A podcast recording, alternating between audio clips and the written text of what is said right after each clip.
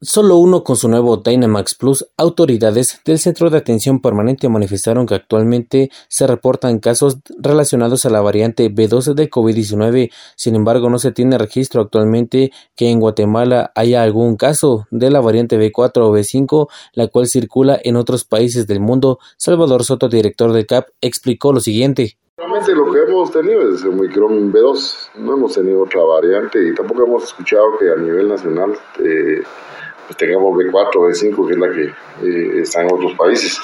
Sin embargo, pues ha sido el comportamiento prácticamente de la pandemia. Si recordamos, eh, a principios de año tuvimos eh, también otra ola fuerte que fue en el mes de, de febrero. empezamos a disminuir en marzo y pues que logramos casi tener cuatro casos por semana, que eso fue a principios de finales de abril y principios de, esta variante B2, eh, ¿qué otro tipo de síntomas lo presenta? Bueno, ha sido muy variable lo que ha presentado eh, en esta, pues lo que más eh, las personas más adolecen a veces es con dolor de garganta, secreción nasal, algunos pues presentan dolor de cabeza, dolor de cuerpo, y aparte eso, pues lo que es eh, ronquera, que es lo que más parte padecen, y algunos casos, pues que también de, de problemas de tos. Pero sí ha sido, como digo, bien variable eh, la sintomatología, algunos pues que pierden el olfato,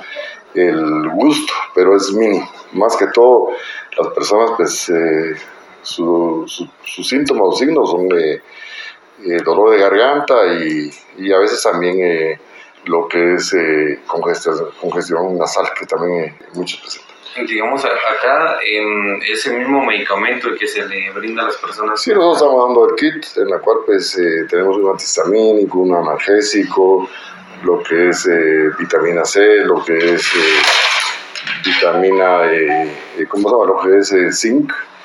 y es lo que nosotros proporcionamos a las personas. Si es necesario, pues ya le damos lo que es eh, algún antibiótico. Con esta información retorno a cabina y pregunto, ¿qué gasolina te da más rendimiento?